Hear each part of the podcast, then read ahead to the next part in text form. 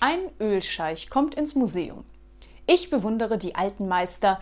Niemand hat sein Öl so teuer verkauft wie sie.